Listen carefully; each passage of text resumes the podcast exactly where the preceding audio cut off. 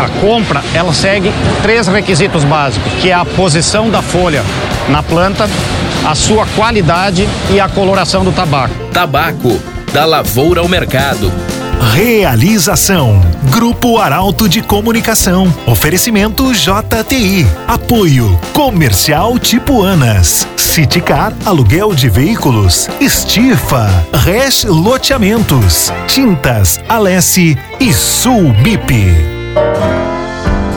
Misturas de tipos e classes de tabaco são feitas para alcançar a expectativa dos clientes. O blend nada mais é que a mistura das classes internas. São receitas, misturas de classes internas para formar um produto acabado. O tabaco passa por diversos processos antes de estar pronto para o mercado. Junto à mesa de alimentação, Basicamente, o tabaco é colocado por sobre esteiras. A linha de debulhação, ela realmente debulha a matéria-prima para separar a lâmina do talo. Após então toda essa separação e preparação do produto, ele vai para a área de secagem. Na área de embalagem, a gente embala a lâmina e todos os subprodutos. A qualidade e a parametrização são essenciais para a obtenção dos resultados. O nosso controle de qualidade, ele é responsável por monitorar, por realizar ensaios. Ou seja, ele garante, ele controla a qualidade e também ele traz melhorias para essa qualidade. Tabaco, da lavoura ao mercado.